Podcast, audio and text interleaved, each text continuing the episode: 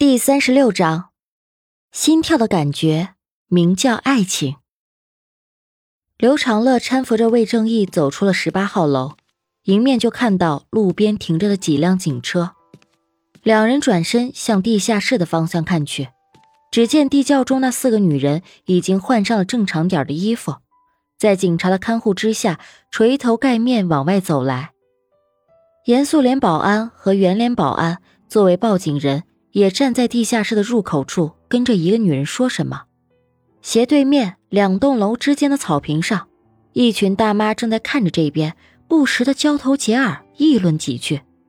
他们脸上丰富又略显浮夸的表情，加上极具张力的肢体动作，让刘长乐瞬间回想起九十年代的港岛无厘头喜剧电影。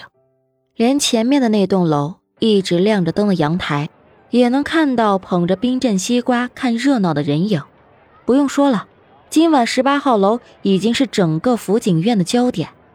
草坪前，有两个警察正在劝离看热闹的人群，好不容易把大妈们劝走，又挥舞着双臂呼喊着让楼上的人不要用手机拍照。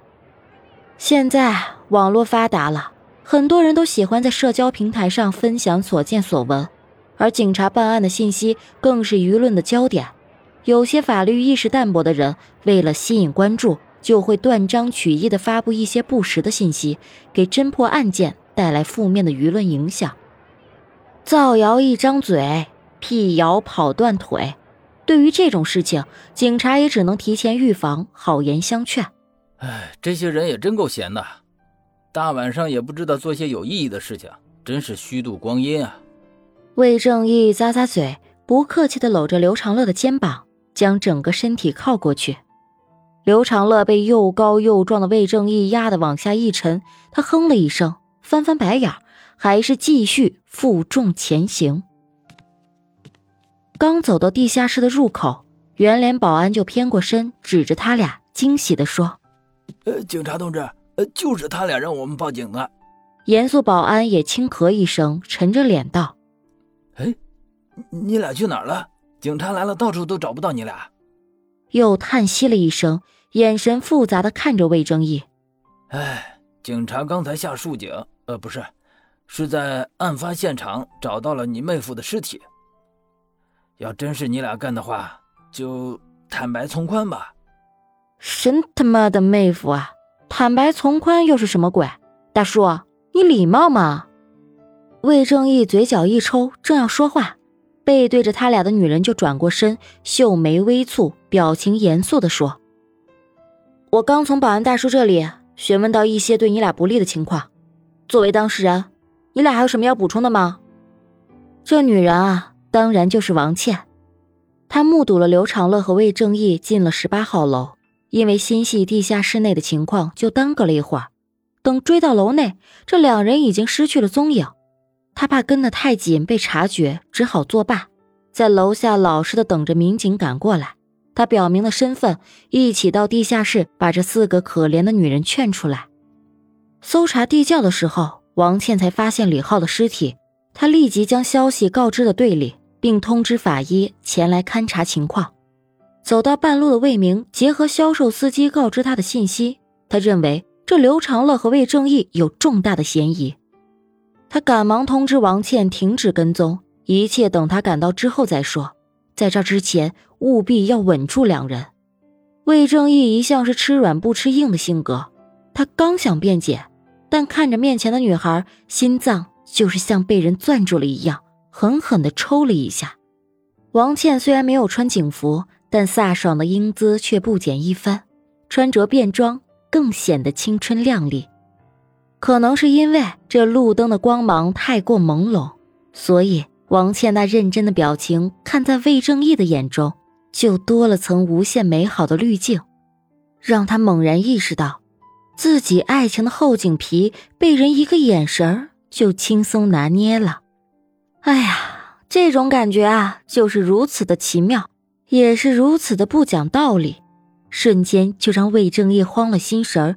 他神鬼莫测的脱口而出：“呃，我我可以约你吃饭吗？”话一出口，王倩严肃的表情立时就变成了错愕。他呆愣两秒钟之后，脸上飞起了红晕，眼神也转为羞恼。旁边几个民警面色不善的围了过来，冷着脸看着魏正义，大概啊是将他当做对警花有着非分之想的无耻之徒。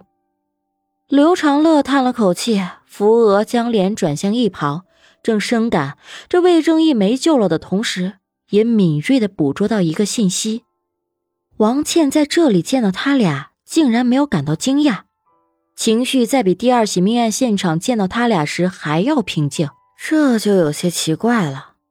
魏正义最大的优点就是脸皮厚，脸上尴尬的表情停留不到一秒，就又换上了嬉皮笑脸的模样。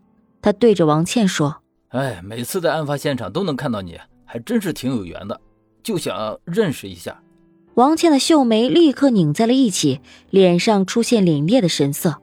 明显，她有被冒犯到，还是我来说吧。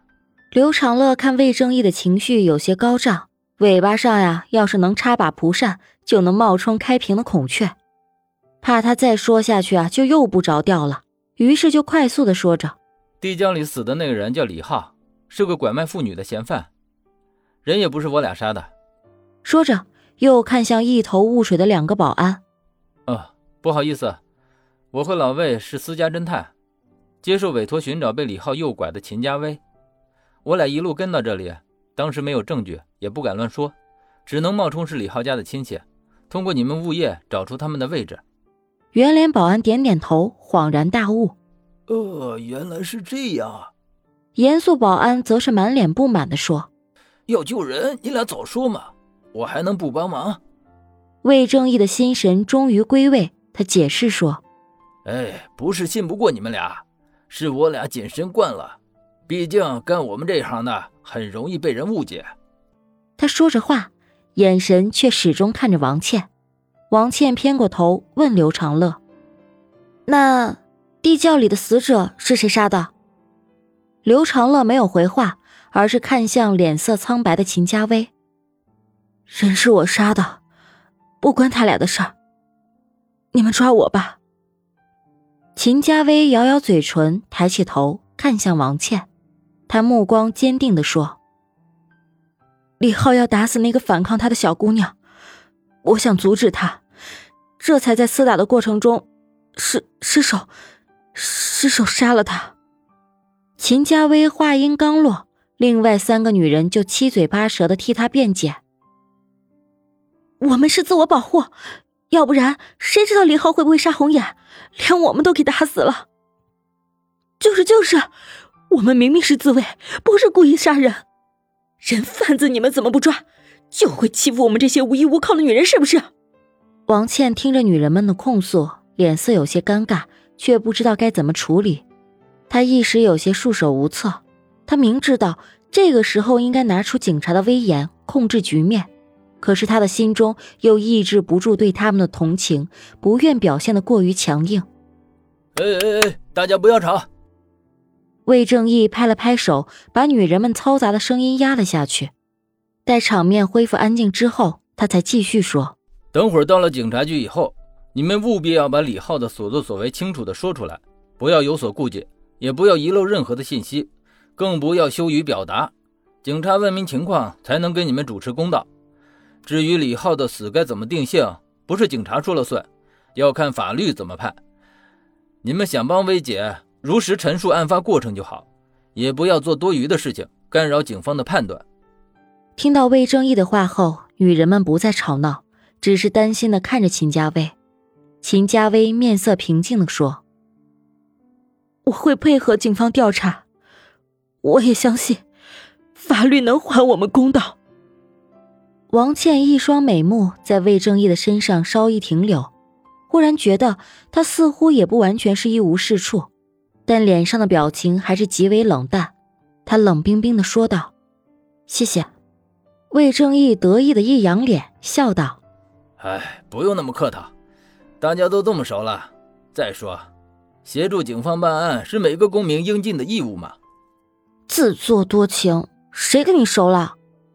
王倩心中那一丝感激转瞬即逝，她将脸扭到一旁，给魏正义留下一个下巴微微上扬的傲娇侧脸。